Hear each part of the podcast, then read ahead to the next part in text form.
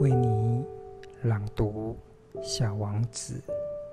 你离开落日的温柔，并不很久。啊，小王子，我慢慢的了解了你小小而忧郁的生活。你离开落日的温柔，并不很久。我懂得这个新细节，是在第四天早上，当你告诉我，我很喜欢落日，让我们看落日去。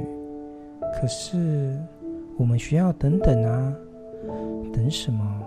等太阳下山。起先你显得很惊讶，然后你对自己笑了起来，告诉我，我总以为还在家。实际上，大家都知道，当美国正午，法国则是夕阳西下。只要能在一分钟之内赶到法国，就可以看到落日。不幸的是，法国太远了。可是，在那小小的行星上面，只要把椅子挪几步就够了。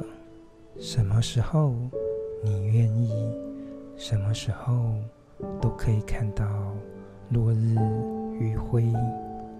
有一天，我看了四十三次落日。稍后，小王子又补上一句说：“你知道，当一个人很忧郁的时候，他会喜欢看落日的。”这样说来，看四十三次落日那天，你非常忧郁。然而，小王子。